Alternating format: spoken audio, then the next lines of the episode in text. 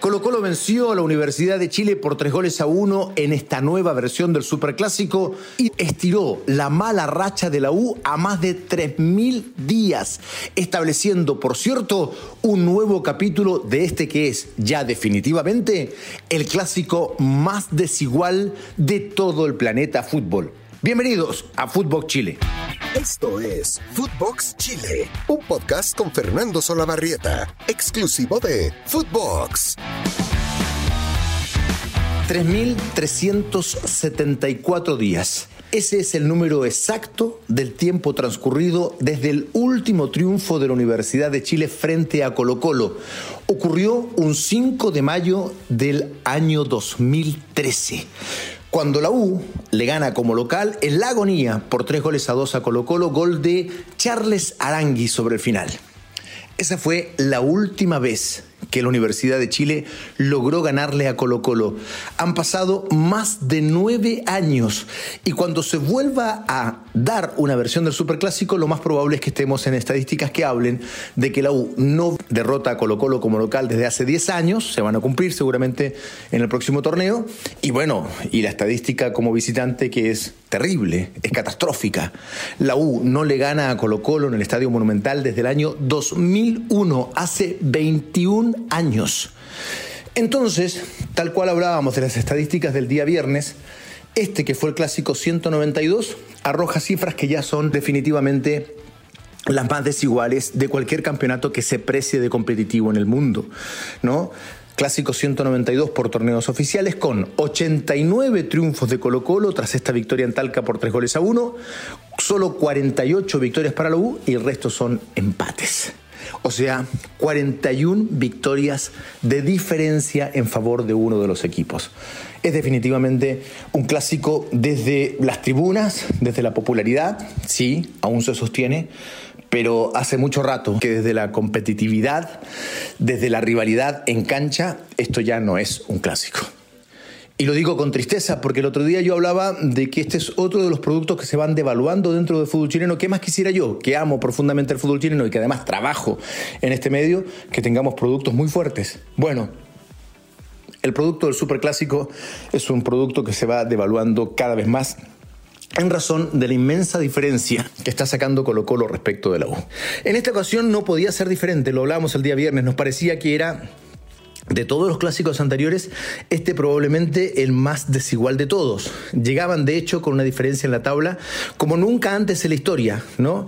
Con 39 contra 21 puntos de diferencia, ¿no? Ahora, evidentemente eso se va ampliando más y la U se mete incluso peligrosamente en zona de descenso. Pero bueno, con esas diferencias en tablas de posiciones que a veces no se notan mucho, pero básicamente con diferencias de juego que a veces tampoco se notan mucho, pero esto es lo más importante, con diferencias tan notables de planteles y de jerarquía de jugadores, era imposible que no se notara. Era imposible. Me parecía que este domingo era el domingo donde más claramente Colo Colo llegaba como favorito. Y es que la U es un equipo completamente despotenciado. Hoy lo decía Johnny Herrera, alguna vez referente de la Universidad de Chile, eh, Mauricio Pinilla, también referente de la U. Hablaban de, de, jugadores incluso con una cierta falta de respeto inclusive, pero bueno, ellos se lo pueden permitir, son referentes de la U cuando decían, qué sé yo, Pinilla decía, yo defiendo mejor que Tapia. Y el propio Jenny Herrera hacía alusión a un comentarista que decía podía defender mejor que el propio Tapia, este chico que viene de Huachipato, que es dardo permanente, ¿no? blanco permanente de dardos y de muchas críticas. El hecho es que efectivamente jugó, jugó muy mal, pero pero, pero que los referentes del equipo, y en realidad los analistas, y ni siquiera necesitamos a los referentes para decir que el equipo de la U es un equipo muy despotenciado, es un equipo discretísimo, discretísimo, y que está donde lamentablemente la teorización que uno hace del plantel lo ubica, que es peleando el descenso. El año pasado, cuando la U también estuvo, qué sé yo, a cinco minutos de descender, uno decía, fecha fecha, está bien, está peleando abajo, pero tiene con qué salir, tiene jugadores de nivel, tiene jugadores de jerarquía.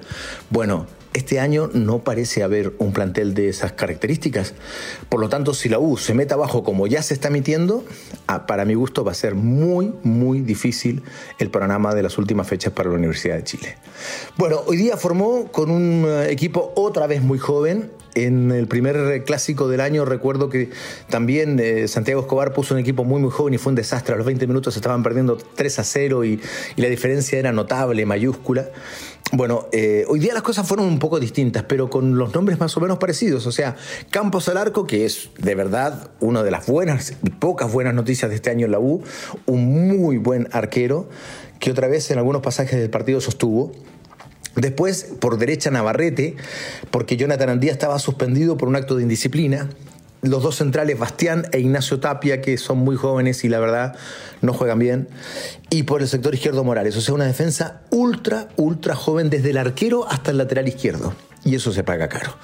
Después pudieron recuperar a Ojeda, que estuvo junto a Israel Poblete en una posición mucho más natural para él, que es la de un volante interior, ¿no? Y por las bandas, Osorio y Asadi, y no juegan ahí.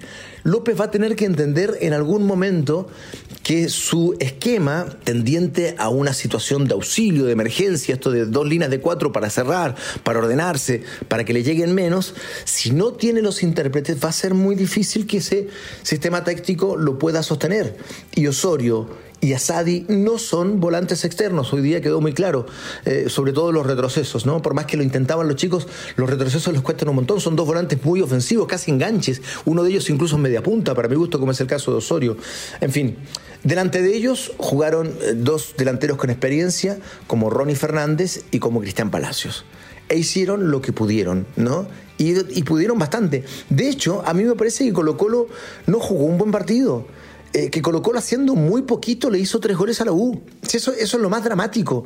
A esta U lo agarra Colo Colo, no en racha, no jugando fantástico, no demostrando por qué era el puntero, sino con muchas dificultades de juego, de elaboración, de, de circuitos, de poder conectarse entre líneas. Aún así, pudo, de la manera en que intentó, a través de pelotazos, hacer la diferencia y marcarle tres goles a la U. Haciendo muy poquito, Colo Colo le ganó a la Universidad de Chile hoy. Y eso tiene que ver con diferencia de planteles, con diferencia de jerarquía, con diferencia de calidad individual que lamentablemente hoy día la U no tiene. Y esas diferencias se notaron cuando hubo que aguantar el partido, pero también cuando tuvieron la oportunidad de adelantarse en el partido. La U comenzó con mucha fortuna. Al, al minuto de juego estaba amonestado Busat en Colo Colo. Producto de ese tiro libre viene un centro recto, rasante, nada del otro mundo, pero que provoca el penal de Pavés, un, penal medio absurdo, una mano, la pelota que le rebote le dan la mano y es penal. A los tres minutos la U tenía la opción de quedar 1 a 0 arriba. Pero ¿qué pasó? Cristian Palacios, supuestamente uno de los mejores refuerzos del equipo, una vez más demostró que es un jugador de un equipo de mediana categoría, no es un jugador de equipo grande. Otra vez se puso frente a la pelota en un clásico y otra vez falló el penal, como lo había hecho ya en el primer superclásico en dos oportunidades. Entonces, cuando además hay tanta desventaja individual en calidad, en jerarquía, y por cierto, cuando por circunstancias de fútbol se te da la oportunidad de sacar ventaja y no eres capaz de hacerlo, entonces estás condenado. Estás condenado a pagarlo. Y, y Colo Colo lo hizo pagar. Más allá de que después vino el empate de Ronnie Fernández, un muy buen empate de un jugador que lucha, que se sacrifica, que, bueno, aporta, ¿no? Desde ahí pero con un registro como centro delantero en cuanto a goles muy escaso, muy bajo, ¿no? Que no es casualidad, es, eh, eh, se ha repetido en los últimos años de su carrera, entonces eh, es muy difícil así. Lo cierto es que después de eso Colo Colo aprieta un poco en el segundo tiempo, aprieta un poco el acelerador, insisto, y saca la ventaja necesaria para quedarse 3 a 1 y establecer una diferencia muy clara en el juego que también la reconoce el propio López que habló, cuidado, que la tabla de posiciones no miente. Lo escuchamos. Son errores que en, este, en esta clase de partidos no, no los puedes cometer. Eh, encontramos un equipo, un equipo fuerte, que la tabla no miente y, que eh, tiene experiencia eh, en estos partidos y creo que se lo manejaron bien. Tenemos que ser conscientes que tenemos que trabajar y después todo lo que se hace tenemos que llevarlo en práctica y, tratar de, hacer todo lo que se hace en la semana, que eso es lo que nos va a llevar a salir de esta situación difícil. El propio López lo admite, así como del otro lado Quinteros estaba muy contento, incluso dice que le encanta que le digan Talca, porque fue en ese lugar donde Colo Colo se salvó del descenso, ¿se acuerdan ustedes? En el partido con la de Conce, donde cada vez que ha ido a jugar le ha ido muy bien. Incluso le ha ido muy bien también en, en los clásicos. Es que le ha ido muy bien a todo el plantel de este Colo Colo. De hecho, es más, quiero decirles algo, que suena también a una situación estadística muy pocas veces vista en la historia del fútbol chileno de cualquier torneo. Fíjense ustedes que el único jugador de Colo Colo que perdió alguna vez con la Universidad de Chile es Esteban Pavés. Es solo uno, Esteban Pavés, que de casualidad estaba en aquel partido del año 2013 y digo de casualidad porque es un jugador que ha ido y vuelto a Colo Colo en varias oportunidades. O sea, un jugador del año 2013 en el fútbol de hoy, lo más probable es que ya no estuviera en ese equipo. Bueno, es el único, el único que ha tenido la sensación de perder frente a la Universidad de Chile. Después nadie más. Las rachas de estos jugadores son realmente increíbles, ¿no? Después de esa última derrota frente a la U, desde donde han transcurrido nueve años, dos meses y 26 días en cuanto a partidos oficiales. Eh, saco y rescato datos de MOL. Quiero dar siempre la, la fuente. Bueno, desde esa racha, desde esa fecha, Colo Colo lleva 14 triunfos, 5 empates en 19 encuentros ante los laicos con 40 goles a favor y solo 14 en contra. Es la mejor racha de todos los tiempos de Colo Colo en un superclásico. ¿no? Y ni hablar de lo que decíamos en el Estadio Monumental, la última vez que perdió fue el año 2001, ya se llega a 21 años. Eh, y decíamos, las rachas. Eh, Brian Cortés, 6 triunfos, 3 empates. Óscar Opaso, 8 triunfos, 2 empates. Matías Aldivia, 6 triunfos, 3 empates. Gabriel Suazo, 8 triunfos, 5 empates. Y Volados, 5 triunfos, 3 empates. El más notable tal vez es el del caso de Leonardo Gil, que ganó los 4 clásicos que disputó con 2 goles incluidos desde el 2021 hasta la fecha. Y Falcón tiene 4 victorias y una, una paridad en 5 duelos. Eh, o sea, realmente eh, son rachas increíbles. La última, la de Quinteros, eh, sigue invicto en duelos ante Universidad de Chile, eh, siendo técnico de Colo Colo y de la Universidad Católica. Tiene cinco victorias y dos empates en siete compromisos. O sea, realmente las diferencias son demasiado, demasiado grandes y da muchísima tristeza ya no me quedo solo lo futbolístico. Insisto, el titular es este. Colocó lo haciendo poco, le hizo tres goles a la U y con eso una vez más estableció esta diferencia que ya se alarga de manera súper preocupante, dramática y hasta muy triste para la gente de la U. Pero lo más preocupante es otra cosa. Es en qué se ha convertido la Universidad de Chile. Es una sociedad anónima a cargo de un fondo de inversión. Se sabe bien quiénes son los socios. Bueno, Michael Crack apareció como presidente como 10 meses después se especula de que habría propiedad de representantes de jugadores dentro o de empresarios de otras instituciones. Se sospecha mucho respecto de los negocios de Huachipato. Esto de que Ignacio Tapia, uno de los jugadores más criticados hoy y todo el año, haya costado 850 mil dólares, solo el 50% del pase a Huachipato. Israel Poblete, 650 mil dólares, solo la mitad del pase a Huachipato. Y que ahora hayan traído como refuerzo de manera inexplicable a otro jugador de Huachipato. Cuando la especulación y la sospecha es que Victoriano Cerda, controlador de Huachipato, también tiene eh, propiedad de la Universidad de Chile. Esa es la sospecha. Entonces, son demasiadas las cosas que preocupan a nivel institucional de la Universidad de Chile, ya no solo en el juego, o más bien que se traducen en el juego. Y esto es lo triste. Una institución tan grande, tan importante, no solo del fútbol chileno, de la historia de nuestro país ¿no? Desde ser la primera casa de estudios universitaria de nuestro país, miren a lo que ha llegado. No es solo perder con Colo Colo, no es solo que hayan pasado más de nueve años sin poder ganarle de local y más de 20 de visitante, no es eso.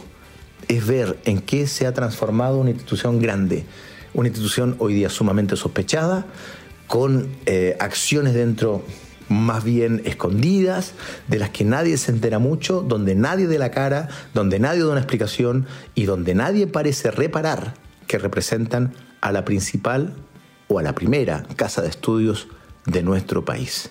Una pena muy grande. Esta derrota en el Superclásico dejó mucho más que un 3 a 1 en contra. Hay cosas peores en la U y hay que empezar a investigarlas. Abrazo grande para todos, que tengan linda semana. Esto fue Footbox Chile con Fernando Solabarrieta, podcast exclusivo de Footbox.